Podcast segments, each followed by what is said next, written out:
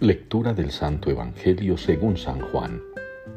En aquel tiempo dijo Jesús a sus discípulos, Ahora me voy al que me envió, y ninguno de vosotros me pregunta a dónde vas, sino que por haberos dicho esto, la tristeza os ha llenado el corazón.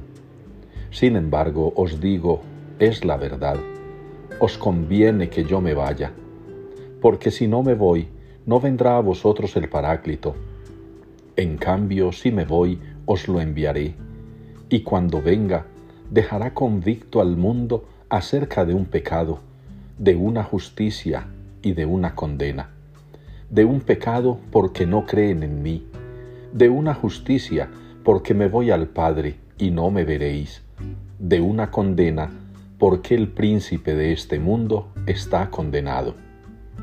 Palabra del Señor. Tu derecha me salva, Señor.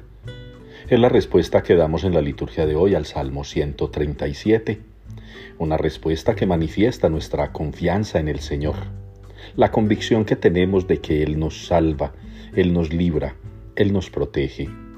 Hoy en el Evangelio el Señor Jesucristo propone a sus discípulos una realidad que los embarga, que los abarca, y es esa realidad de la tristeza que les da saber que el Señor se va pronto pero el Señor les consuela y les anima, diciéndoles que vale la pena ese sacrificio de dejarlo ir, que vale la pena aceptar que Él se irá, porque cuando se vaya, enviará al Paráclito, al Espíritu Santo, al que es nuestra fuerza, al que es nuestro motor.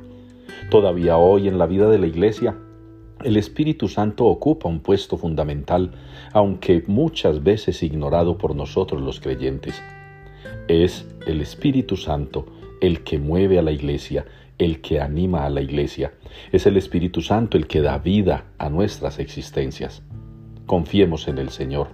Su derecha nos salva y por obra del Espíritu Santo seguimos fortalecidos en la fe, la esperanza y el amor.